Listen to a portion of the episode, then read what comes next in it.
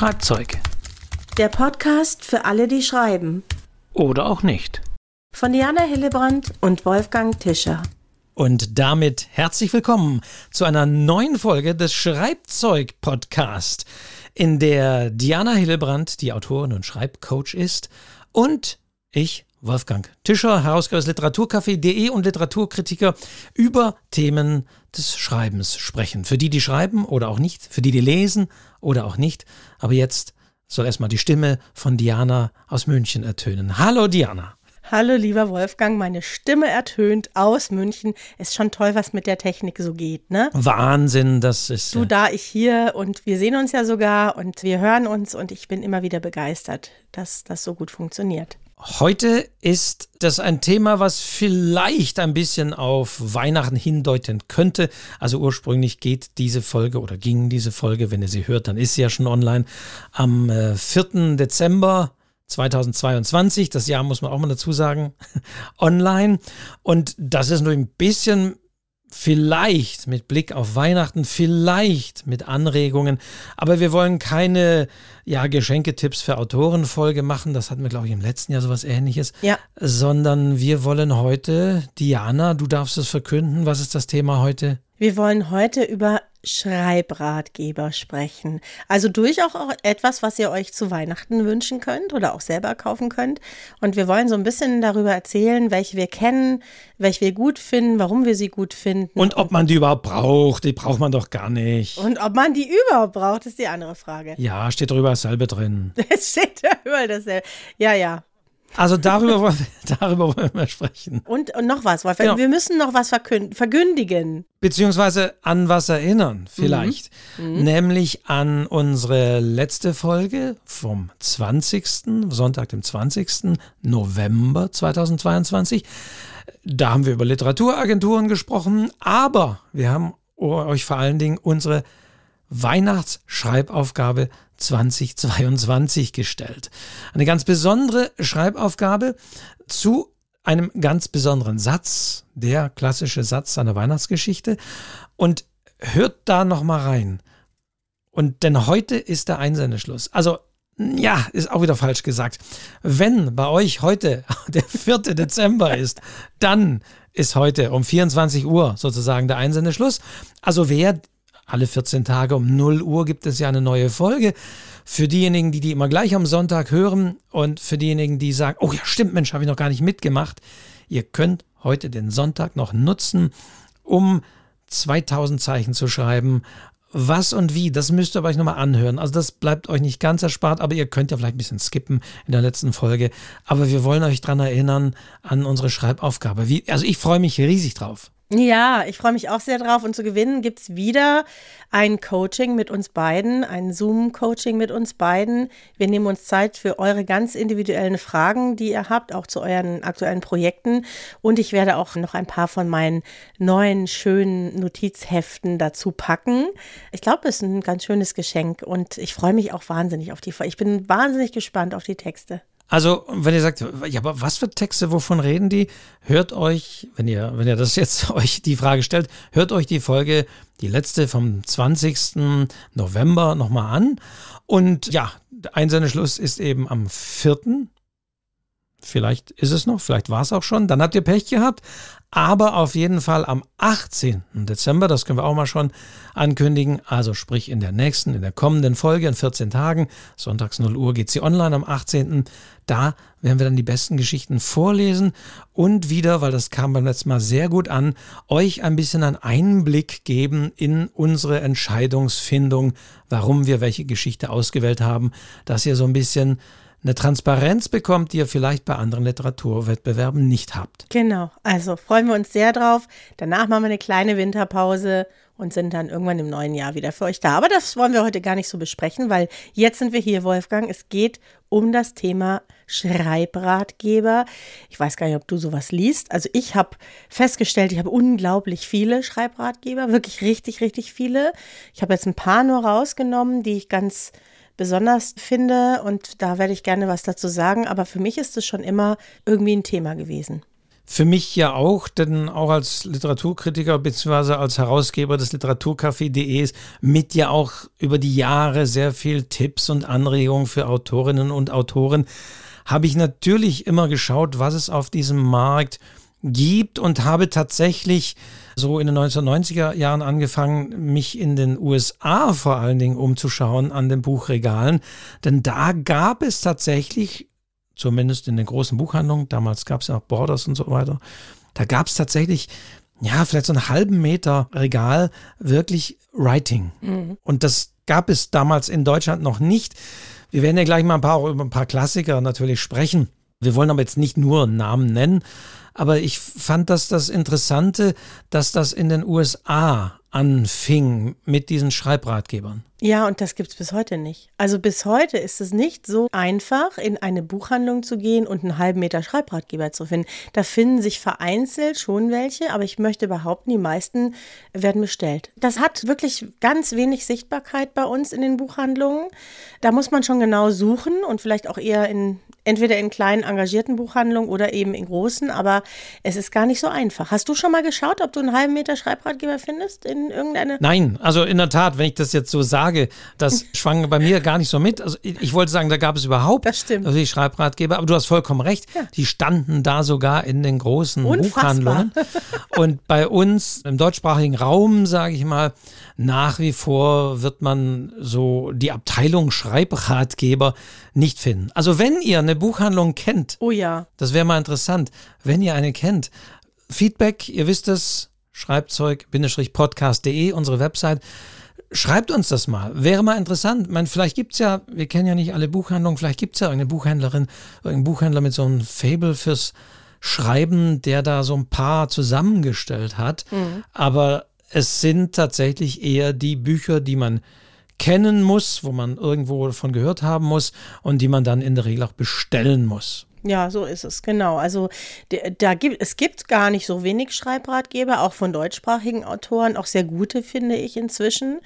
Das war ja damals auch nicht so, ne? Das kam ja wirklich alles aus Amerika, aber man findet sie nicht in den Buchhandlungen. Man muss sie immer bestellen, man muss sie eigentlich auch suchen, ja, man muss sie wirklich im Internet suchen oder in, man kriegt davon mit über andere Leute, die schreiben und die erzählen einem davon, aber es ist nichts, was einem wirklich ins Auge fällt. Wirklich gar nicht. Allerdings auch da rückblickend gab es immer schon vor allen Dingen zwei Verlage, und zwar kleinere, mhm. die sich darauf fokussiert haben und die es bis heute auch gibt und die bis heute auch veröffentlichen. Das eine ist natürlich der Ustrin Verlag von Sandra Ustrin, die in diesem Verlag erscheint ja auch die Federwelt, diese Autorinnen-Zeitschrift, der Self-Publisher im Zusammenarbeit mit dem Self-Publisher Verband aber wir kommen gleich dazu, auch entsprechende Schreibratgeber gibt und gab es da.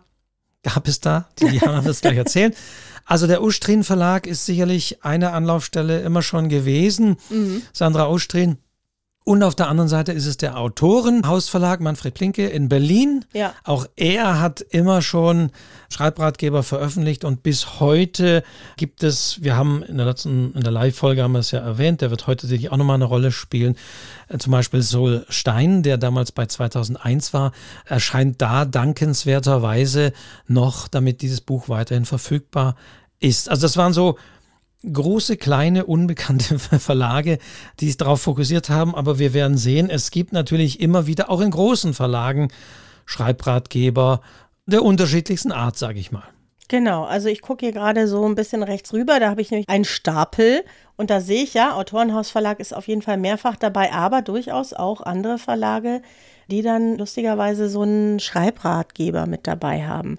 Ich finde das ja immer spannend. Also ich bin ja ein Fan von Schreibratgebern, weil ich finde tatsächlich, dass man, manche sind natürlich auch Schrott, na, dann ist es halt Schrott, aber bei manchen kann man wirklich neue Dinge erfahren. Man zieht immer irgendwas raus. Ja, klar, wir kochen alle mit Wasser, das, die Themen ähneln sich manchmal ein bisschen, aber es gibt immer wieder auch neue Aspekte und neue Ansätze und spannende Ansätze. Und ich finde, ich, ich versuche mich doch immer so ein bisschen am Thema zu halten, weil mich das einfach interessiert, weil das ja auch so eine Entwicklung ist, die da stattfindet. Und die sieht man eben auch an den Schreibratgebern. Also ich mag das. Ich habe nicht jeden gleich oft in der Hand, aber ich habe manche, die ich sehr mag, also die ich sehr, sehr liebe. Das finde ich auch einen wichtigen Aspekt. Das geht mir ähnlich. Ich kann durchaus mit Gewinn einen Schreibratgeber lesen, von dem ich hinterher sage, ich habe nichts Neues Genau. erfahren, aber ich habe vielleicht erfahren, wie man das ein oder andere vielleicht nochmal anders erläutern kann, mit anderen Beispielen erläutern kann oder sprachlich anders erläutern kann. Und deswegen geht es mir auch so, ich lese gerne und immer wieder auch mal einen Schreibratgeber rein, auch wenn ich habe es ein bisschen salopp gesagt, eingangs, da steht überall das Gleiche drin. Natürlich wahnsinnig innovativ kann man da nicht sein, aber trotzdem, es gibt immer neue Formen, es gibt andere Zielgruppen, es gibt andere Autorinnen und Autoren dieser Schreibratgeber, andere Intentionen dieser Schreibratgeber und ich finde, es lohnt sich. Und dann, das muss ich festhalten, manchmal bespreche ich die ja auch im Literaturcafé und dann schreibt jemand im Kommentar, ne, da steht aber nichts Neues drin. Und dann denke ich mir immer, ja, was erwartest du? Es wird natürlich nicht unbedingt was innovativ Neues. Die Bestseller-Formel gibt es ja im Übrigen auch, diesen Ratgeber und so weiter. Die, die wird es nicht so nicht geben. Dir wird niemand sagen, wie du morgen Millionär wirst, obwohl das teilweise hier ich habe einen Schreibratgeber, der, der verspricht das im Titel und so weiter. Ja, das mag es geben, aber es geht trotzdem drum, manche kennen noch nicht alle. Oder wie gesagt, es geht auch darum, andere Standpunkte, etwas nochmal anders erklärt zu bekommen, andere Sichtweisen. Und deswegen halten wir heute schon mal fest, natürlich kann man sagen, brauchen wir nicht, steht überall selber drin, hast, hast eingelesen, hast alle gelesen. In Teilen, in Teilen mag das zwar stimmen, aber ich denke, es ist durchaus immer eine Bereicherung, trotzdem nochmal das Gleiche von einem anderen oder von einer anderen zu lesen. Ja, weil ja jeder von uns, äh, auch Schreibgeber, Autoren und Autorinnen immer wieder nochmal einen anderen Blick hat, manchmal auch andere Beispiele bringt und plötzlich wird einem die Sache klarer. Und ich habe immer so das Gefühl, dass von diesen Schreibratgebern erwartet wird, dass es so eine Art Generalplan ist, wie man Bestsellerautor wird oder was weiß denn ich. Das tun sie natürlich nicht, aber sie können unglaublich motivierend sein, inspirierend sein, am Schreiben dran zu bleiben. Also so ging mir das immer. Mich hat das wirklich immer inspiriert und ich habe mir immer gedacht, es geht, es gibt auch gewisse Techniken, bestimmte Sachen anzugehen und das ist ja nie ein Muss, das ist ja immer ein Kann. Ich mache mir so eine Art Werkzeugkasten dadurch. Ich erfahre Dinge und ich entscheide ja als Autorin dann ganz alleine, was ich davon in meinen Texten umsetzen möchte oder nicht. Aber manche fühlen sich da so angegriffen ne, und haben so das Gefühl, man muss es so machen. Das ist natürlich Quatsch. Es ist immer nur, ich hole mir eine andere Meinung, ich schaue mir was anderes an und dadurch kann ich was übernehmen oder auch nicht. Ja, das ist ja, man geht halt einfach bewusster mit Texten um, denke ich. Ja, manche erwarten dann vielleicht auch noch, noch dass da Verlagsadressen drinstehen und Listen von Literaturagenten und wo soll ich es dann hinschicken und mhm. wie sieht ein Exposé, unser, unser immer wiederkehrendes Thema, ein Pitch, genau aus. Mhm. Und wir haben ja schon gesagt, ein Exposé, es gibt nicht die Form, wie ein Exposé auszusehen hat oder wie viele Sätze es genau umfassen muss oder wie es ganz genau aufgebaut ist. Und deswegen, ja, wer das erwartet, und dann sagt, ja, stand jetzt nichts Konkretes drin dazu, ja, das ist natürlich dann schwierig. Ja, weil das immer ganz individuell ist. Wir haben es ja in der letzten Folge, glaube ich, erzählt, ja, als es um die Agenturen ging, dass einfach jedes Projekt so individuell ist, dass du auch nicht sagen kannst, so, dann nimmst du jetzt ein Exposé XY und das paust du ab und das nimmst du dann für dein Projekt. Das funktioniert einfach nicht. Das funktioniert einfach so wie bei einer Bewerbung bei irgendeiner Firma, was du ja auch immer anpassen solltest, um wirklich eine Chance zu haben.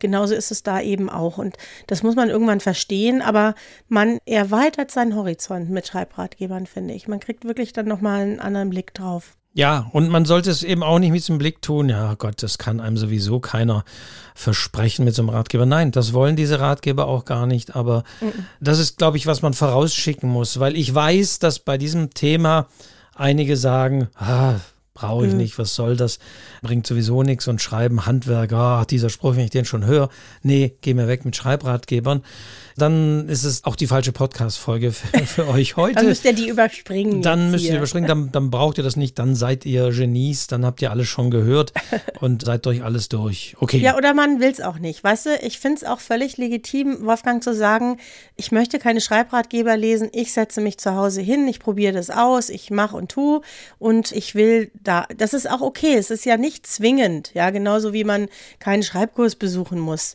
Es gibt ja so und so viele Autoren und Autorinnen, Autorin, die diesen Weg einfach ganz alleine gehen, sich vielleicht mit anderen austauschen, vielleicht auch nicht. Und das ist auch völlig in Ordnung. Jeder soll das machen, wie er mag. aber wir reden heute trotzdem über Schreibratgeber. Genau. Über den ersten haben wir letztes Mal schon gesprochen. Mein erster war tatsächlich Mr. Solstein mit seinem über das Schreiben. Mhm. Bei den kennst du ja auch, ne? Das war auch sicher einer Ja. der ersten, die du so. Genau, das kam eben aus den USA und Absolut, ja. ist interessanterweise ja auch eine Übersetzung, aber tatsächlich Soulstein, Stein on Writing, Soulstein. damals von dem Versender 2001 hier in Deutschland Mhm. übersetzt und verlegt. Das war das Buch, ich glaube tatsächlich mit eines der ersten Bücher, die eben aus den USA kommend hier das Thema so ein bisschen in Buchform gebracht haben. Und 2001 war damals immer schon ein bisschen innovativer und Neues und deswegen ist das, glaube ich, auch bei mir so der erste, den ich so in die Hand bekommen habe. Ja. Ja, die hatten ihren eigenen Laden in Schwabing. Bin ich immer reingegangen, kenne ich. Du, wer war der Übersetzer? Lass uns das noch sagen, weil das haben wir uns ja so ein bisschen vorgenommen. Hast du das gerade da vor dir? Ich muss mal, ich habe nämlich auch, jetzt muss ich bisschen in einem Ich muss mich auch- Stapel, ich wollte- hier, mein Stapel ist auch etwas unhandlich, Wolfgang. so, da habe ich ihn aber. Also Ja. ich habe, ich habe tatsächlich, ich glaube, es sind drüben, es sind fast drei Regalmeter, wie es so schön heißt, an Schreibratgebern. Die habe ich jetzt gar nicht alle hier rüber Ach in, nee. ins Studio gebracht, weil, aber Solstein habe ich da über das Schreiben aus dem Amerikanischen von Waltraud Götting. Genau, so habe ich es auch letztes Mal in die Shownotes geschrieben, weil das hatten wir tatsächlich beim letzten Mal auch schon, das Buch. Kann man einfach nur, es, weißt du, es ist ein bisschen plakativ, aber ich fand das gerade gut. Ich habe es dadurch einfach sehr gut verstanden. Das ist einfach für mich absolut klar gewesen, was der sagen möchte. Und das ist wirklich so ein Handwerkszeug, was man mitnehmen kann. Genau, und da ist ja das Schreiben tatsächlich und welche, welche Formen spielen da eine Rolle? Und er problematisiert damals schon, also der ist von, was haben wir gesagt, ich muss aber gucken, von 1995, also ursprünglich erschienen, also er hat damals schon diesen Blick auf dieses immer wieder U und E und gibt es das überhaupt und ja, also die unterschiedlichsten Aspekte da drin, das ist auch sehr umfangreich, also es sind hier fast 450 Seiten und den Ratgeber gibt es dankenswerterweise, weil es ja 2001 so als Verlag in der Form nicht mehr gibt, im Autorenhaus Verlag. Genau, immer noch eine Empfehlung wert. Meine beiden Ratgeber, heute schon geschrieben, gibt es ja nicht mehr. Vielleicht antiquarisch. Also die sind ja im Ustrin Verlag erschienen. Ich hatte aber kürzlich jemanden im Kurs, der hat die tatsächlich gebraucht gekauft. Finde ich auch toll, ja, wenn Bücher einfach so auch weitergegeben werden, wenn man sie nicht mehr braucht und jemand anders, anders freut sich dran. Aber die sind tatsächlich vergriffen, die sind weg, die kommen auch nicht wieder. Ich werde vielleicht mal was Neues schreiben, aber im Moment sind die noch online. Online gibt es noch heute schon geschrieben in zehn kleinen E-Books findet man die noch. Also schaut eventuell auch mal auf diesen Gebrauchtbuchplattformen nach. Da findet ihr die vielleicht noch meistens günstiger. Ich habe im Vorfeld bei 1, 2, 3 mal geguckt und die sind in der Tat dann vergriffen gewesen. Die meisten davon waren günstiger. Es gibt aber auch manche, die sind teurer geworden, weil die wohl sehr begehrt sind. Also auch das kommt vor. Also aber meine Sammlung umfasst wirklich vieles und ich weiß, davon gibt es auch vieles nicht mehr. Gerade wenn ein Blick auf den Buchmarkt auch noch mit drin war, da ist natürlich, mag mittlerweile auch einiges überholt sein, wenn das Buch 20 Jahre alt ist. Ja, und der nächste, den ich hier nennen möchte, weil ich den auch schon ganz, ganz, ganz lange habe, ist gar nicht so ein klassischer, aber er ist eigentlich schon ein klassischer Schreibratgeber. Der kam schon raus, halte ich fest, 1984 im Rowold Verlag. Oh. Hat man ja, auch nicht, ja, ja, ja, ja. Und zwar ist das von der Gabriele Elrico garantiert schreiben lernen. Und da ist eigentlich, wir reden ja immer über dieses Clustern, ne? dieses Clustern, um in den Schreibprozess zu finden, um irgendwie Assoziationen zu machen. Und das hat die Gabriele Lussarico, naja, ist auch übersetzt, ne? Die hat das vielleicht sogar erfunden und hat da verschiedenste Methoden mit diesen Clustern und verschiedenste Schreibübungen drin. Und das, den habe ich auch schon ganz, ganz, ganz lange. Das mit dem Clustern mache ich auch immer wieder mal in den Kursen, weil das einfach vielen dann auch sehr leicht fällt. Und hier steht gerade, ich gucke mal gerade, was da noch steht. Die Originalausgabe erschien 1983 unter dem Titel Writing the Natural Way. Ah, das ist hier in Los Angeles, also auch wieder aus Amerika, erschienen. Und zwar, da steht jetzt gar kein Autor, Your Expensive Powers im Verlag GP Tacha in Los Angeles. Lieselotte Mitzner übersetzte das Vorwort sowie die Kapitel 1 bis 3, Heiner Kober die Kapitel 4 und 12. Also ist mehrfach übersetzt worden von verschiedensten Leuten. Und das mag ich auch total gern. Also das ist auch ein Buch, das ich sehr schätze, immer wieder auch auf meinen Tischen habe in den Kursen, um zu zeigen, dass es so ein bisschen die Urmutter vom Clustern ist. Witzigerweise, also tatsächlich sind die ersten Ratgeber dieser Art dann Übersetzungen gewesen. Ja. Also wie ich schon sagte, in den USA gab es zuerst mal wahrnehmbar diese Schreibratgeber und interessanterweise auch der hier sind Übersetzungen. Mhm. Auch ein anderer Klassiker, denke ich, muss man einfach nennen, weil das damals so der, der zweite, der mir so über den Weg lief, auch eine Übersetzung und auch aktuell nicht mehr auf dem Markt, habe ich zumindest hier recherchiert, aber gebraucht noch zu bekommen. Ich weiß nicht, das war damals wahnsinnig diskutiert auch, weil es auch ein verdammt guter Titel ist, muss man sagen, von James N. Fry, mhm. wie man einen verdammt guten Roman schreibt. Mhm. Also, habe ich auch. Weiß ich, hast du auch da. Aber das war hier im Emons, ja. Emons damals mhm. erschienen. Mhm. Und toll das Autorenfoto hinten, hinten drauf. Also, große, ja. Ihr seht es leider nicht, aber es ist wirklich großartig. Und James N. Fry, wo man recherchieren musste, wer ist das eigentlich? Der hat, wie man einen verdammt guten Roman schreibt, was natürlich auch ein verdammt verdammt guter Titel ist. Übersetzt von Ellen Schlotz und Jochen Stremmel, das ist ja auch gleich gesagt. Und der ist auch ursprünglich von 1987. Also ebenfalls Ende der 80er Jahre, eigentlich noch vor Soulstein. Und James N. Fry, das war das Besondere an ihm, der hat eben wirklich so wie man den Roman schreibt, der sich auch verkauft, der auch hier in Richtung Groschenroman gehen kann, der hier Action haben muss, der hier, aber der auch trotzdem immer entsprechend, was habe ich so, so über hier, bei den Kolumnentitel die Tyrannei der Prä Prämisse, Konflikt, Konflikt, Konflikt. Ja, da genau. Sieht man ja, immer ja. wieder. Den kenne ich auch gut, den Ratgeber. Logischerweise, worauf alles ankommt, haben wir hier und Erzählperspektive und Rückblende. Also ja, die hohe Kunst, Dialoge zu schreiben. Also ihr seht, das sind auch durchaus Themen unserer Podcast-Folgen gewesen. Aber das hat er vor allen Dingen in einem für damalige Verhältnisse sehr saloppen Art und Weise, wo alle noch über literarisch schreiben, sonst wie was überhaupt und kam dann, wie man einen verdammt guten Roman schreibt. Also das ist so, so ein weiterer Klassiker, der ja bis heute in der Folge natürlich noch Gültigkeit hat und der das ein bisschen anders aufgegriffen hat. Ja, und ich bin dir dankbar für das Beispiel. Ich habe den auch zu Hause und da kann ich gleich anknüpfen, denn es gibt auch was Aktuelleres von James N. Frey und zwar The Key, die Kraft des Mythos, wie verdammt gute Romane noch besser werden. Und da kann man grob sagen, das Buch ist übrigens von 2000 1, 2000 bei James Fry in der amerikanischen Originalausgabe erschienen. Übersetzung Ellen Schlotz wieder. Das war, glaube mhm. ich, bei dem anderen auch. Ja. Und das Spannende ist, da geht es eigentlich um die Heldenreise. Es geht eigentlich um die Heldenreise, die wir ja alle so ein bisschen kennen, wenn man schreibt, ja, und zwar sehr, sehr, sehr ausführlich. Eigentlich ein ganzes Buch über die Heldenreise. Und daran schließe ich, ich mache das ganz schnell, damit es hier nicht so ausführlich wird. Es gibt noch zwei Bücher, die ich da sehr interessant finde in dem Zusammenhang. Und zwar einmal 20 Masterplots, die Basis der Storybuilding in Roman und Film von Ronald B. Tobias. Ähm, Im Grunde auch Heldenreise und es geht eigentlich immer wieder um die gleichen Themen. Es geht um Mythen. Das basiert so ein bisschen auf Joseph Campbell, der Heroes in tausend Gestalten, wo es auch um Mythen gibt und man feststellt, wir schreiben eigentlich schon seit Jahrhunderten immer über dasselbe, ja.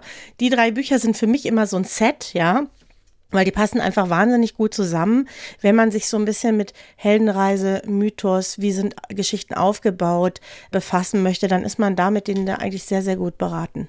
Also sie mögen so ihre Schwerpunkte haben und ja, insofern hat das durchaus so ein bisschen immer Sinn oder sollte man reingucken, auf was zielt das Ganze ab? Also auch welche Art von Romanen man schreibt. Kann durchaus eine Perspektive sein. War es damals zum Beispiel bei James and Fry, wo das Thema Creative Writing ja durchaus aufkam und dann kam er mit diesem saloppen Stil. Mhm. Und da hieß, oh, ist ja schrecklich. Aber ja, ich fand es gar nicht so schrecklich. Also das ist ja bei den amerikanischen Creative Writing Autoren öfter mal so, dass sie so ein bisschen locker daherkommen. Aber das macht es manchmal auch viel einfacher verständlich. Das finde ich gar nicht so schlecht. Also das sind diese Bestseller, wobei da kam jetzt natürlich, muss man sagen, schon ein bisschen die Diskussion damals auch auf, wer schreibt denn überhaupt so Schreibratgeber? Und James N. Fry, wer zum Teufel ist das? Also, oder Sol Stein, wobei Sol Stein ist ja tatsächlich, kommt so aus aus dem Lektorat. Aber natürlich ist das ein, ja, ich will nicht sagen Vorwurf, aber etwas, was man natürlich auch immer wieder hört bei Schreibratgebern. Ja, aber von den Autoren, die diesen Schreibratgeber hier geschrieben haben und die mir irgendwas versprechen, habe ich noch nie was gehört, die habe ich noch nie auf Bestsellerlisten gesehen. Was wollen mir die denn erzählen? Wenn die das doch wirklich könnten, dann würden die es doch machen, so einen Bestseller schreiben, anstatt da einen Schreibratgeber für andere draus zu machen. Mhm. Ich muss mal gerade gucken, ob der James N. Fry nicht irgendwie aus dem Film kommt, weil manchmal sind es tatsächlich Filmleute. Ja, Autor von A Last Patriot und The Armageddon Game and The Elixir. Hm. Ja, okay. Na, also, naja, gut. Irgendwie muss man sich natürlich auskennen. Ja, glaube ich schon, dass das sinnvoll ist, wenn man einen Ratgeber schreibt. Aber man kann ja nicht alles kennen. Schon gar nicht, wenn der aus Amerika kommt, oder? Ja, und ich sage auch hier immer als Argument, es heißt ja nicht, wenn ich einen Schreibratgeber schreibe, das muss ich unbedingt auch ein Bestseller-Autor sein. Mhm. Also das ist ja nicht unbedingt der Anspruch. Also auch ich könnte sehr gut einen Schreibratgeber auf Dinge und rede ja auch hier in diesem Podcast über das Schreiben, aus dieser, aus meiner Warte raus. Aber ich habe zum Beispiel auch gar keinen Anspruch, einen Bestseller schreiben zu wollen. Und vor allen Dingen, das muss man ja auch mal festhalten, diese Bestseller-Formel und den Bestseller-Code, wie gesagt, auch dieses Buch gibt es ja, den kann man, wenn, dann hinterher entschlüsseln und sagen, ja, das war ganz klar, dass das Buch XY ein Bestseller wurde, weil. Mhm. Und dann kann man das hinterher mal so schlau analysieren, aber im Vorfeld kann das niemand sagen, sonst würde jeder Verlag das machen. Also insofern ist auch dieser Vorwurf an die SchreibratgeberautorInnen, ja, die haben doch selber keinen Bestseller geschrieben, nicht wirklich aufrechtzuerhalten. Den Bestseller-Code habe ich tatsächlich auch gelesen und ich fand es einfach wahnsinnig interessant, ja, die haben ja wirklich analysiert, auch welche Geschichten besonders gut ankommen und warum. Ich fand es einfach spannend, das zu lesen. Das heißt jetzt nicht, dass ich für mich in Anspruch nehme, diesen Code geknackt zu haben. Ja, will ich auch gar nicht. Ja, das passiert oder das passiert nicht. Aber es war trotzdem interessant, das Buch darüber zu lesen. Ja, das war so ein bisschen wissenschaftlich darüber nachgedacht. Das fand ich nicht so schlecht, fand ich nicht so uninteressant. Aber ich halte dagegen. Ja, ich wollte noch ergänzen, weil du gerade das mit diesem Reduzieren auf, was ich hier noch habe und was ich noch gar nicht gelesen habe. Es gibt ja auch noch, schreibt gerade über diese Neusen, aber ich erwähne es trotzdem als E-Book bei Rippler Media GmbH, also ein kleinerer Verlag, von Christopher Booker. Der wiederum sagt, alle Bücher in der Geschichte, die jemals geschrieben wurden, gehen auf sieben Grundhandlungen, also er ist noch mehr reduziert, auf sieben Grundhandlungen zurück. Hm, das ist so wie diese Mythen, ne? Das geht ja, ja genau. Gleiche. Unglaublich. Und da ist was Wahres dran, sage ich dir. Wenn du dir das mal genau anschaust, dann machst du dir auch keine Sorgen mehr, weil im Grunde ist alles schon geschrieben worden. Es ist immer nur in einer anderen Zeit von einer anderen Person, aber man kann es fast immer runterbrechen. Das ist der Wahnsinn. Sehr spannend. Aber wo wir gerade von Bestseller-Autoren sprechen, ja. die schreiben, ich habe auf jeden Fall eine, ja. Und zwar die liebe Silvia Englert, die ich sehr, sehr gut kenne. Silvia Englert schreibt so im Jugendbuch-Fantasy-Bereich unter anderem die Woodwalkers, die auch verfilmt worden sind oder verfilmt werden. Ganz tolle Autorin, wirklich Spiegel-Bestseller-Autorin ist sie, ja. Und auch die Silvia hat Schreibratgeber geschrieben und die kann ich auch wirklich empfehlen weil sie sehr spezialisiert sind. Das eine ist das Handbuch für Kinder- und Jugendbuchautoren, auch im Autorenhausverlag erschienen. Bilderbuch, Kinderbuch, Jugendroman, Sachbuch. Und da bekommt man wirklich Tipps von jemandem, die genau weiß, wie es funktioniert. Das geht bis dahin, dass die sagt, so und so viele Seiten braucht ihr für ein Bilderbuch, so und so viele Seiten für acht bis zehnjährige. Die weiß das von vorne bis hinten und wieder zurück. Sehr, sehr praxisnah sehr ehrlich und wirklich absolut zu empfehlen. Genauso, und das kennen vielleicht noch weniger, es gibt auch ein Fantasy-Buch. Fantasy schreiben und veröffentlichen, auch im Autorenhausverlag von Silvia Englert. Die heißt übrigens mit ihrem Pseudonym Katja Brandis. Damit ist sie bekannt. Fantastische Welten und Figuren erschaffen. Also da geht es um diese Weltenbildung, die ja so wichtig ist im Fantasy-Bereich. Und äh, sie erzählt da alles. Ich finde es ganz, ganz toll. Es gibt auch noch ein Handbuch von ihr für Autoren. Diese Bücher kann man uneingeschränkt empfehlen, weil sie von jemandem gemacht worden sind, die auch immer wieder mal Kurse gibt, die genau weiß, was sie tut. Und da kriegt man wirklich ganz, ganz viel gute Tipps, finde ich. Und dann gibt es natürlich wirklich noch weltbekannte Bestseller-Autoren, die auch über das Schreiben geschrieben haben. Und ich denke, da gibt es einen weiteren Klassiker, den man natürlich nennen muss und auf den wahrscheinlich jetzt schon viele warten, weil auch der wird immer wieder genannt. Das ist natürlich Stephen King, der On Writing heißt interessanterweise, das im englischen Original On Writing geschrieben hat, also das Leben und das Schreiben heißt es in der Übersetzung von Andrea Fischer. Mhm. Und das ist natürlich auch, also höre ich immer, wenn die Leute sagen, wo habe ich nochmal Inspiration gefunden, dann erwähnen sie auch immer wieder diesen Ratgeber von Stephen King, der man ja wirklich sag mal, nicht vorwerfen kann, dass er nicht Bestseller geschrieben hat, hätte. Und er hat damals, ich weiß gar nicht von, ich habe den ist leider drüben in den, bei den drei Metern noch stehen.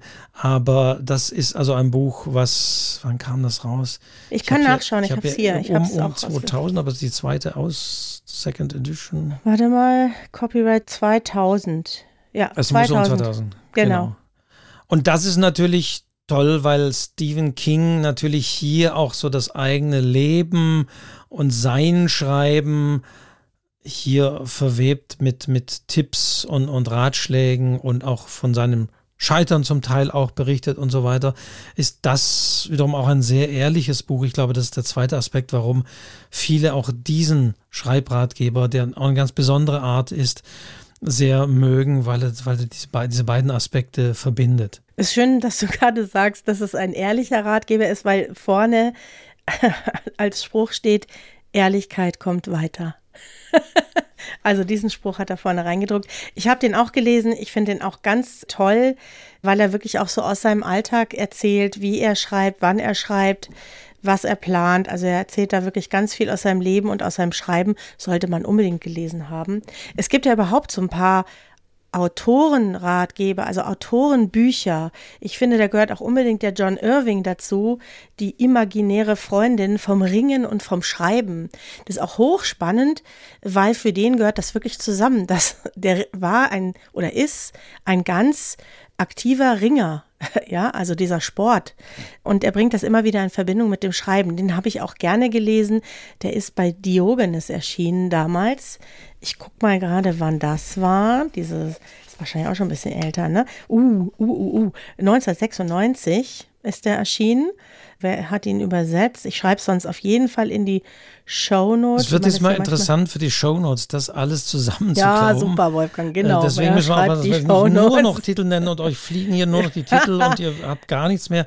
Aber bei diesem Stichwort, um es vielleicht ein bisschen so in Bahn zu lenken, bekannte Autorinnen und Autoren ist natürlich auch Patricia Highsmith. Ah, die habe ich auch, ja zu nennen. Ähm, ja. Den Titel habe ich nicht hier. Wie heißt Ihr Ratgeber? Der heißt Suspense oder wie man einen Thriller schreibt. Genau.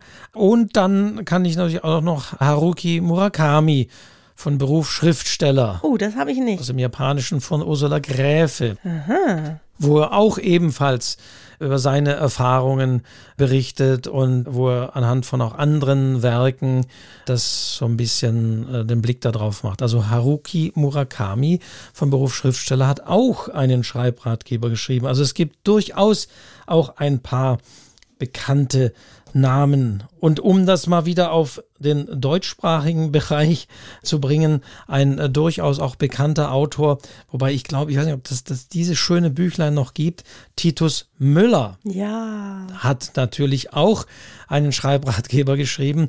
Den habe ich in der Hand, das, das ist so wunderschön, mhm. das ist so leinengebunden. Mhm. Damals in der Textmanufaktur erschienen. Ich weiß gar nicht, ob es den noch gibt. Mhm. Und der hat mich auch diesen schönen Titel vom Abenteuer einen Roman zu schreiben. Ja. Das war Bücher für Autoren Band 1. Ich weiß gar nicht, ob es da jemals auch weitere Bände gibt. Aber da hat er auch Interviews drin, sehe ich hier mit Andreas Eschbach, mhm. Rebecca Gablé, Kai Meyer. Also Erfolgsautor Titus Müller gibt in diesem Band die Essenz seiner eigenen Schreiberfahrungen wieder. Also auch da, Titus Müller kann man sagen, ist einer der Ja, und der Titus, wenn man den mal kennengelernt hat, der ist ja eh charismatisch, wenn er vom Schreiben erzählt. Ne? Und dann ganz neu natürlich auch der Schreibratgeber von der Doris Dörrie. Ja, Leben, Schreiben, Atmen. Relativ aktuell. Da gibt es übrigens auch ein schönes Arbeitsbüchlein dazu ja. mit so mhm. Schreibaufgaben dazu. Ja, also es gibt eigentlich zwei sozusagen, aber eben auch diesen Schreibratgeber habe ich, glaube ich, auch schon mal erwähnt. Den gibt es auch von ihr gelesen als Hörbuch. Das finde ich ganz toll. Und im Grunde beinhaltet das Buch ganz viele Schreibanregungen. Schreib über deine Kindheit, schreib über dein erstes Mal, schreib über deinen ersten Schultag. Also all diese Dinge, die uns auch zum Schreiben bringen, die gegen diese schlimmen Schreibblockaden sind, die einen ja immer wieder mal treffen können, das ist gut, weil Doris Dörrie ganz viel Schreibanregungen gibt. Und die hat auch irgendeinen ich glaube, die hat irgendeinen kostenlosen Kurs im Internet, den man machen kann. Ne? Es gibt es ist auch im Literaturcafé zu finden. Genau, es gibt nach wie vor, das war mal eine Zeit lang so ein bisschen betreuter, aber es gibt nach wie vor online. Das war nicht direkt mit ihr, aber sie war so auf Basis ihres Bestsellers, gab es da Schreibübungen und so weiter. Also ja, ja, das, das gibt es auch noch, wer, wer sich da reinarbeiten möchte. Also das konzentriert sich eben auch mehr auf wirklich aus der eigenen Biografie Dinge zu nehmen, eigene Beobachten einzubauen, eigene Erfahrungen. Also da geht es auch, also nicht nur, aber auch um die eigene Biografie nutzen für das Schreiben. Ja, aber weißt du, Wolfgang, das ist die Ursuppe. Ich glaube, das ist wirklich der genau. Punkt. Da schöpfen wir ganz viel raus. Und wenn gar nichts geht oder wenn man bestimmten Zugang zu bestimmten Themen sucht, dann wird man häufig auch in der Kindheit, in der eigenen Erinnerung, in allem, was wir so in uns haben, wird man da fündig. Also das ist häufig auch so ein Anstoß, um da irgendwo hinzukommen. Das ist wirklich eine tolle Methode, um ins Schreiben zu kommen, denn das haben wir alle, ja. Sich mal zu überlegen, was ist ein typischer Geruch meiner Kindheit und das zu beschreiben. Erstmal macht es Spaß, wirklich Spaß. Es reflektiert ganz viel aus seinem Leben und es bringt einen immer wieder in diesen wirklich schönen Schreibprozess, ja, in dieses Schreiben, was wir alle lieben, dieses rein und loslassen und die Welt um sich herum vergessen. Dafür ist das wirklich gut. Dann gibt es natürlich noch einen weiteren Klassiker, also wirklich einen Klassik-Klassiker, Kafka. Da gibt es auch die Briefe an einen jungen Schriftsteller. Mhm. Heißt, ihr habt den Titel gar nicht so, äh, gibt es ja. Und was ich auch wirklich richtig toll finde, ist der Ron Kellermann. Den kennen wahrscheinlich nicht so viele. Der hat ein relativ neues Buch ausgebracht, das heißt das Storytelling Handbuch. Ich habe das hier gebunden und der ist eigentlich so Filmemacher, Filmdramaturg, Drehbuchautor, Storytelling-Berater und der hat halt wirklich ganz tolle dramaturgische Ansätze, ja. Und das ist super aufbereitet. Der unterrichtet auch an irgendeiner Uni über diese Themen und ich hatte mit ihm mal Kontakt telefonisch, der hat wirklich richtig was auf dem Kasten, was Dramaturgie angeht, Storytelling angeht. Und das Buch ist relativ neu. Ich gucke mal gerade, wann das eigentlich rausgekommen ist. Ja, 2018 in Zürich im Midas Management Verlag. Professionelles Storytelling in Theorie und Praxis. Also da geht es wirklich auch um Emotionalität, dreidimensionale Realität, Stories erzählen, Mission und Authentizität. Also ein bisschen anspruchsvoller vielleicht, aber trotzdem gut zu lesen und wirklich einer, der auch genau weiß, was er tut. Und da kann man so ein bisschen, manche wollen ja so Plot und Storytelling und so. Da ist das eigentlich ein gutes Buch dafür.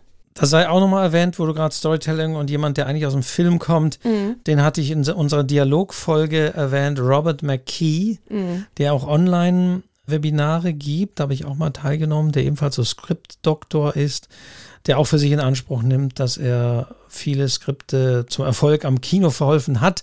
Aber auch da wird diskutiert, ja, aber welche sind sie nun und was hat er wirklich daran? Aber egal, egal er gibt hier nach wie vor auch noch Webinare und da gibt es einen Ratgeber, ich glaube zwei mittlerweile, einen, glaube ich, über Spannung, aber den ich über, über Dialoge. Dialog, wie man seinen Figuren eine Stimme gibt. Also ein Schreibratgeber, der sich einem Aspekt da widmet im Alexander Verlag Berlin. Ja, mein Gott, was es gibt. Und man lernt ja nie aus, ne? Ich möchte unbedingt unseren äh, lieben Freund und Kollegen Hans-Peter Röntgen natürlich auch nennen. Ja, der schon sehr, sehr lange als Lektor unterwegs ist, selber schreibt, mehrere kleine Ratgeber geschrieben hat. Ich habe jetzt mal drei hier. Vier Seiten für ein Halleluja hat er geschrieben, drei Seiten für ein Exposé, Spannung, der Unterleib der Literatur und was dem Lektorat auffällt. Die Bücher von Hans-Peter kann man eigentlich uneingeschränkt empfehlen, weil sie wirklich, Wolfgang hält jetzt hier auch schon. Hab ich auch, ja, ja. Äh, hat er auch dabei, weil der ist schon so lange dabei, der weiß so gut Bescheid, was er da sagen muss, der korrigiert ständig Texte, der ist wirklich dran an dem Thema. Und meine Tochter liest auch gerade, das, was im Lektorat auffällt, liest sie gerade, hat sie nicht rausgerückt.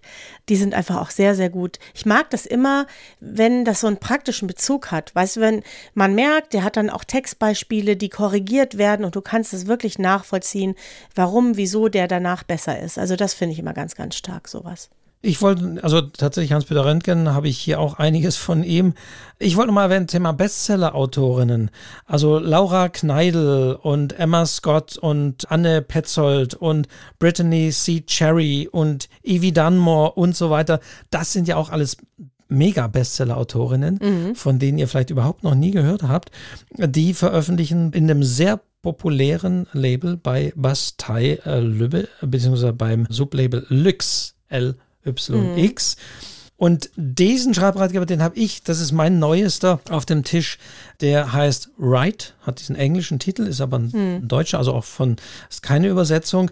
Den finde ich ziemlich gut, weil er vor allen Dingen dieses Zielpublikum abgreift. Man muss nur bei der Buchmesse einmal bei Lux vorbeigehen, beziehungsweise die haben ja teilweise auch so eine Pop-up-Tour in, in Deutschland gemacht.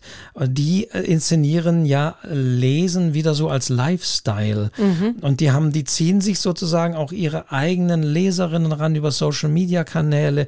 Das sind natürlich Geschichten überwiegend für junge Frauen, kann man durchaus so sagen, geschrieben von und für junge Frauen.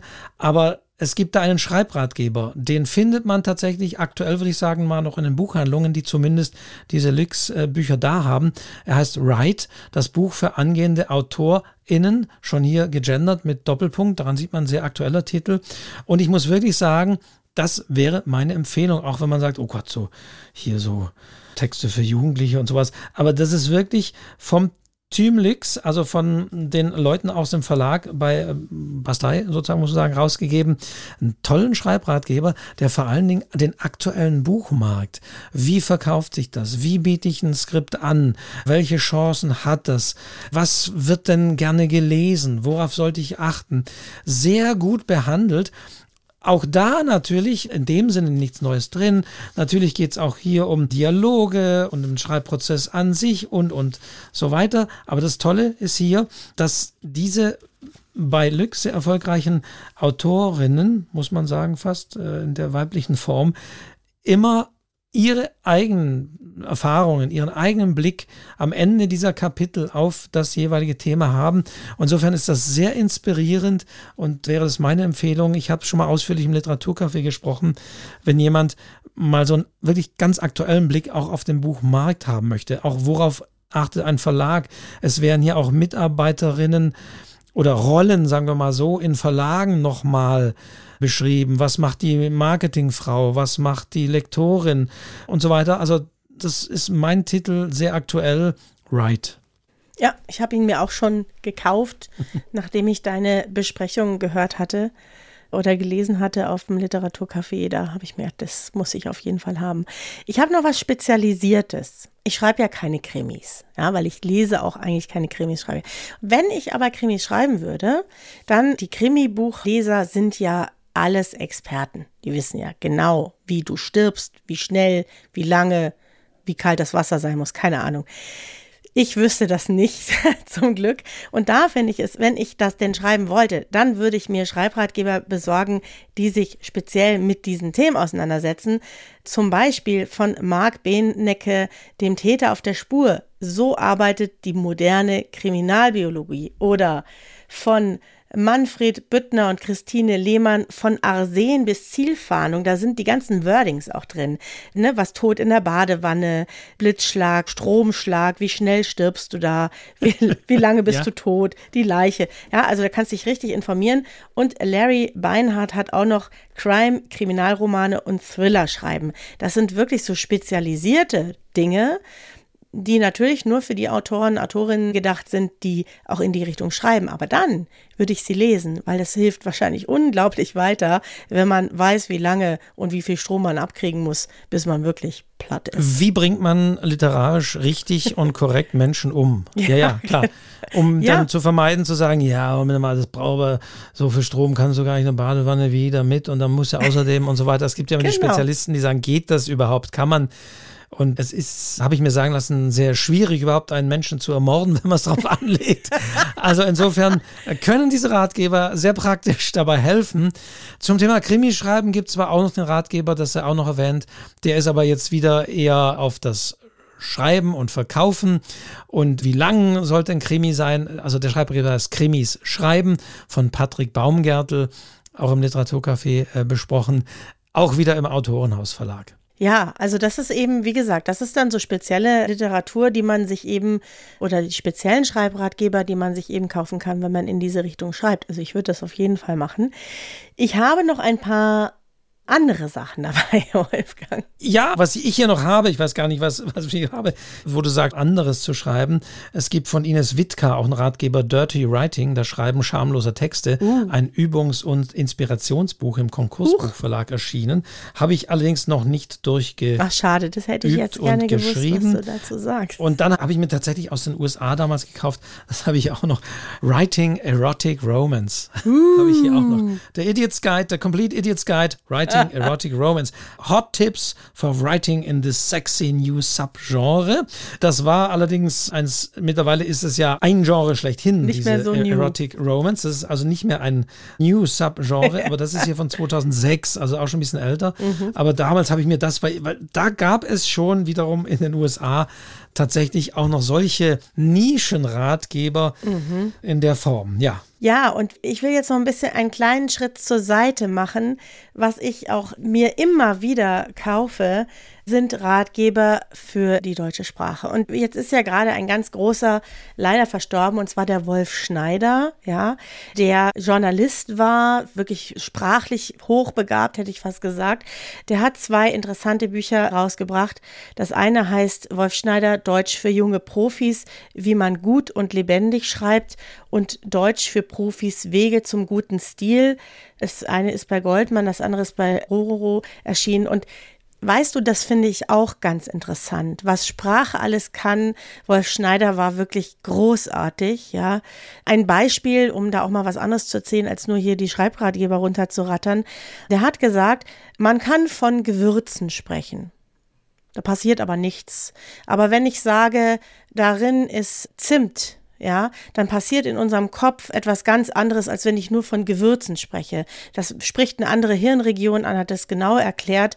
Und das ist natürlich stärker, wenn man das liest, als wenn man nur von Gewürzen spricht. Das ist eins von vielen, vielen Beispielen. Da kann man richtig was draus lernen, was gute Sprache angeht. Und ich finde, das ist auch ein Schreibratgeber, denn das ist unser Handwerkszeug.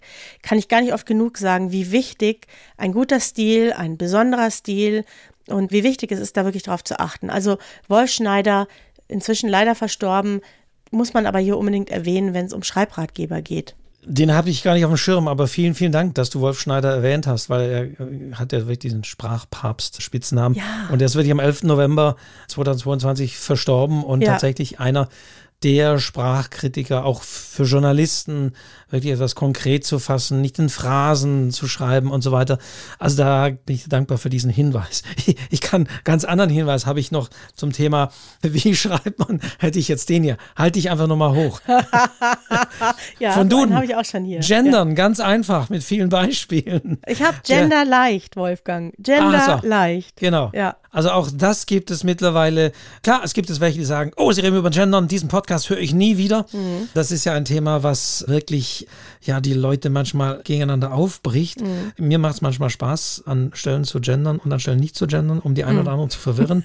aber man sieht durchaus, wer sich damit aber jetzt wirklich mal ganz pragmatisch beschäftigen möchte, vielleicht gerade für Romane, wo man sagt, ja, da will ich ja nicht den Doppelpunkt, wie sieht denn das aus und so weiter, der findet eben hier sehr elegante Anregungen in diesem kleinen Duden-Ratgeber. Gendern ganz einfach. Genau, und der, den ich habe, der heißt Gender Leicht, auch ein Duden-Ratgeber, habe ich hier im Schrank stehen.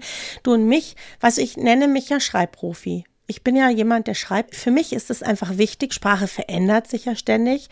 Ob man das jetzt mag oder nicht, ist die eine Sache. Aber ich habe jetzt gerade den Fall gehabt, dass ich jemanden geschrieben habe und mir gedacht habe, der, die, das möchte nicht, dass man, ne, also keine Anrede, die Kein eben. Pronomen. Mhm. Äh, genau. Mhm. Und dann habe ich mir, wie meine das? Was machst du da? Wie schreibe ich denn jetzt dahin?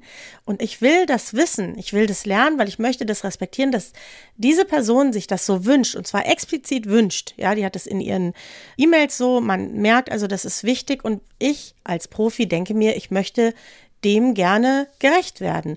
Also was habe ich gemacht? Also man schreibt dann guten Tag und dann Vorname, Nachname. Ob ich das jetzt schön finde oder nicht, ist überhaupt eine ganz andere Sache. Aber ich möchte diesem Wunsch gerecht werden. Und ich finde, als Schreibprofi, als Sprachprofi, muss ich es erstmal wissen. Ich möchte es wissen, es interessiert mich und dann kann ich gucken, wie ich dann damit umgehe. Also sehe ich absolut auch so, denke, ein offener Geist sollte auch diesen Themen offen sein, egal wie man darüber denkt. Deswegen finde ich das auch sehr gut und sehr spannend dann auch zu lesen, genau, wie man dann schreibt Anrede, und wie man das ja, vermeidet. Ja. Und das ist ja, wir reden ja auch mal von kreativen Schreibaufgaben und Herausforderungen. Das ist in der Tat eine Herausforderung. Also mhm. über zum Beispiel Kim de l'Horizon zu schreiben, die Person hat ja den Deutschen Buchpreis, da geht es schon los, hat den Deutschen Buchpreis gewonnen. Das, das ist spannend, auch diese Artikel zu lesen. Hm, und ja. auch da geht es um den kreativen Gebrauch von Sprache, die sich verändert. Wobei zum Thema was verändert sich, gibt dem Genitiv eine, und so eine Chance. Ja. Natürlich haben wir Bastian Sieg. Mm, ja. Der Dativ ist dem Genitiv sein Tod. Müssen wir natürlich nicht unerwähnt lassen, denn das ist ja eigentlich auch ein klassischer Sprachratgeber, mhm. der wirklich viele Dinge, auch die verwechselt werden, so im Juni diesen Jahres was man immer wieder hört, solche Kleinigkeiten, man sagt, das ist einfach falsch, das heißt im Juni dieses Jahres und so weiter und so weiter. So ist es. Also muss natürlich erwähnt werden, Bastian Sieg, der Dativ ist im Genitiv sein Tod. Da gibt es auch, glaube ich, zwei, drei Bände gab es ja da. Ja, und ich weiß, ich finde das auch wirklich hochspannend. Man muss ja alle Möglichkeiten ausschöpfen und eben auch diese Veränderungen. Und ich finde es absolut interessant. Ich finde es so spannend, was sich da tut. Und viele Sachen, die uns jetzt komisch vorkommen, die werden vielleicht in zehn Jahren ganz normal sein. Wir sind es einfach nicht gewohnt. Ja, es hat ja ganz viel mit Gewohnheiten zu tun. Und wenn man sich mal dran gewöhnt hat und schreibt eben guten Tag sowieso, dann ist es auch irgendwann normal. Und das hat Sprache ja immer wieder gezeigt, ne? Dass es manchmal nur eine Frage der Zeit ist, bis es, völlig, es kommen ja auch immer ständig neue Wörter, die wir früher überhaupt nicht benutzt haben. Und wir haben uns inzwischen trotzdem daran gewöhnt. Also insofern, ach, ein bisschen offen sein und mal zu gucken, was so rechts und links passiert, finde ich auch immer toll. Und auch darüber gibt es eben spannende Ratgeber oder interessante Ratgeber, die sich mit diesen Themen auseinandersetzen. Mhm. Eins habe ich noch. Eins, was ich bestimmt auch schon mal erwähnt habe, und zwar im Zusammenhang mit der Figurenentwicklung, gibt es noch zwei Bücher, die ich nennen möchte. Und zwar einmal ist es das Fragebuch, das bei Kein und Arbeit entstanden ist, eigentlich so eine Art modernes Tagebuch.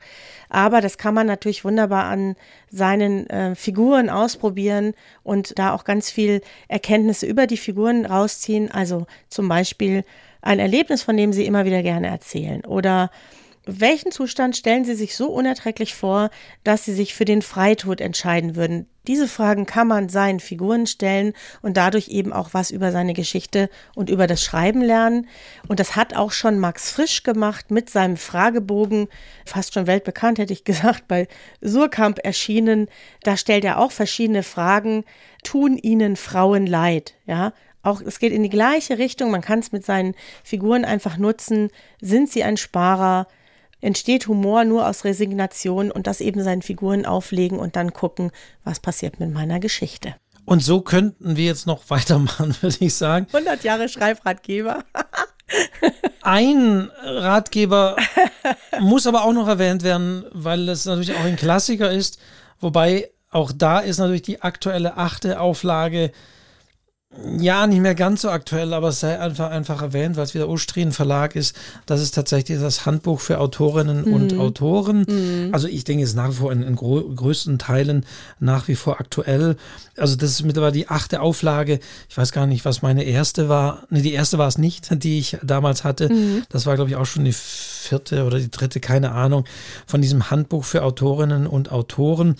Und da muss man wirklich sagen, das war auch von Sandra Ustrin damals wirklich, und ist es noch eine Meisterleistung, denn sie hat vor allen Dingen dieses Handbuch zusammengestellt mit Blick auf den Beruf mhm. Autorinnen und Autoren und zum Beispiel damals auch schon so Seitenblicke drin gehabt auf Heftromane schreiben, auch auf Self-Publishing. Den Beitrag habe ich in diesem Handbuch geschrieben, muss ich offenlegen da dazu. Aber also diese Aspekte schon relativ früh drin gehabt.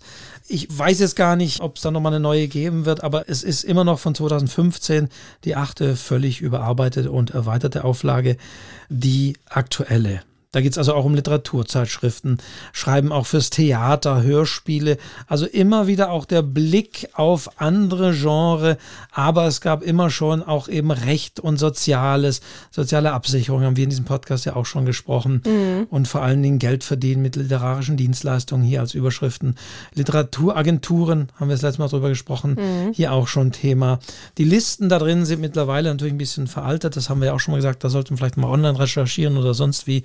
Aber dennoch ist das natürlich, finde ich, auch ein Klassiker. Und schau mal, Wolfgang, da sind wir beide drin, denn da habe ich auch mitgeschrieben. Da, siehst du, da waren wir schon quasi literarisch zusammen. Ja. Nur, dass du es weißt. Ja, genau. Das ist doch eigentlich ein schönes Schlusswort, findest du nicht? Ja, ja, ja. Also, es gibt noch viel mehr. Also, das Buch zum Beispiel, wo ich entdeckt habe, dass das wahnsinnig, also aktuell, das kann sich ja Tag eher mal. Ich habe vom Brockhaus Verlag hier kreatives Schreiben vom leeren Blatt zum fertigen Text. Und da habe ich im, im Vorfeld mal geguckt, ob es das noch gibt. Und das gibt es nicht mehr. Das ist von 2013. Aber es kostet, ich habe teilweise 59 Euro, ich weiß gar nicht, was es damals gekostet hat. Sicherlich, was weiß ich, 20, würde ich mal schätzen. Das ist also unglaublich, dass manche Schreibratgeber nach oben gehen, weil das fand ich eigentlich auch ein sehr solides, ein sehr soliden Ratgeber. Mhm. Der ist aber leider so nicht mehr erhältlich. Und dann gibt es noch so ganz wichtigen Autoren gar nicht nennen, aber das muss ich auch noch gucken. Hier habe ich hier mit Fantasie zum Millionär. Wie man mit Schreiben wirklich Geld verdient, oh, habe ich hier auch Wolfgang, noch. Das will ich wirklich, unbedingt haben. Ja, wirklich. ja, wirklich, wirklich. Und dann gucke ich rein mhm. und dann ist das Text nicht so aufbereitet, dass ich sehe, oh Gott, es ist ja nicht, vielleicht nicht, oh Gott, das sieht ja so schrecklich aus. Also sage ich, nee, also da so würde ich jetzt, da würde ich jetzt nicht unbedingt davon ausgehen, dass ich ja wirklich erfahre, wie ich meine erste Million mit dem Schreiben verdiene. Also da immer vorsichtig sein, wenn Schreibratgeber so etwas versprechen und das selber dann nicht halten können, wenn du selber schon siehst, dass sie vielleicht doch nicht so gut geschrieben sind. Also es gibt, wir müssen das wirklich sagen, das ist eine Auswahl gewesen, die wirklich auch zufällig ist, was wir halt hier gerade so in unseren Schränken auch haben, was wir immer mal wieder benutzen. Es gibt sehr viel mehr, denke ich. Wir sind auch da offen für eure Tipps. Ich kaufe mir gerne noch ein paar, weil ich das wirklich interessant finde und man wirklich immer wieder was mitnimmt aus so einem Buch. Denn ich kann mir wirklich vorstellen, dass einige jetzt das hier gehört haben und sagen, und jetzt erwähnen sie gleich noch den, nee, immer noch nicht, aber, aber die, Mensch, die haben noch den, die haben den besten, der für mich entscheidend war, überhaupt nicht erwähnt. Ja. Dann geht an euch wie immer die Aufforderung, ergänzt das bitte in ja quasi unseren Shownotes als Kommentar. Geht auf unsere Website schreibzeug-podcast.de geht auf die entsprechende Folge drauf und dann könnt ihr in den Kommentaren eure Schreibratgeber noch erwähnen. Also würde mich tatsächlich mal interessieren, weil jeder hat ja so seinen Namen und sicherlich haben wir den einen oder anderen genannt, wo ihr sicher gesagt habt, ja, ja, in der Tat war für mich auch sehr wichtig.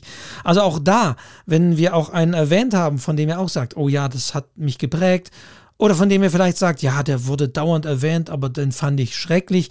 Also Berichtet mal bitte von euren Erfahrungen über Schreibratgeber. Was haben die euch gebracht oder nicht gebracht? Welche fandet ihr gut? Welche fandet ihr schrecklich?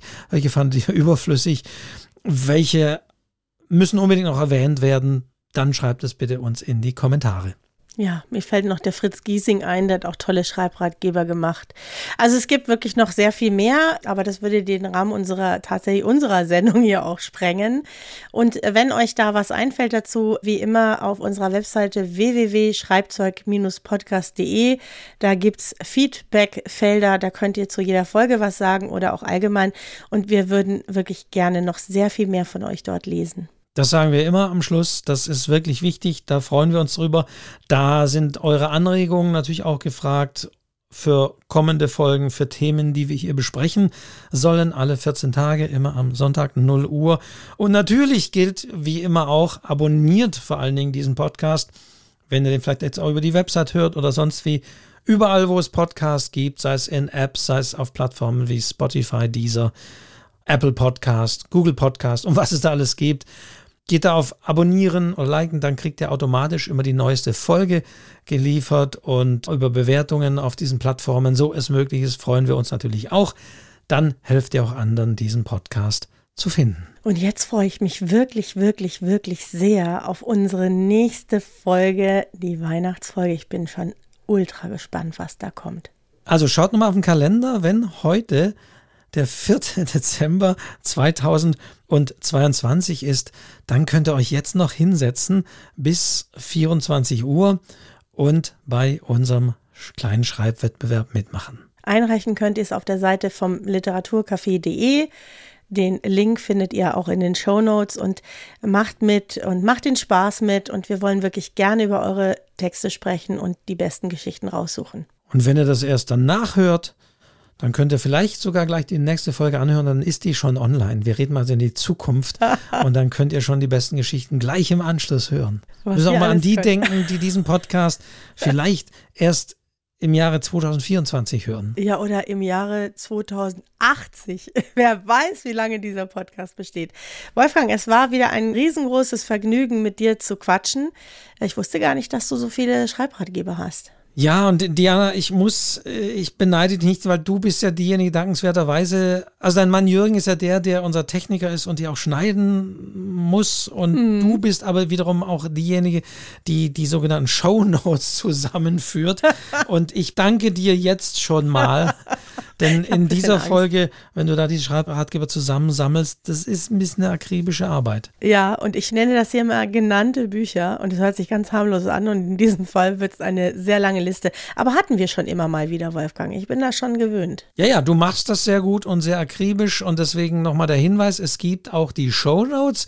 Müssen wir gucken, selbst bei Spotify und so weiter gibt es zu jeder Folge noch schriftliche Notizen und Links, die sogenannten Show Notes. Wir sagen einfach nur Show Notes, aber es ist einfach die Notizen Notizen zur Folge, weil man nicht direkt verlinken kann. Aber da findet ihr die. Also guckt da mal rein, natürlich auch auf der Website zu der entsprechenden Folge.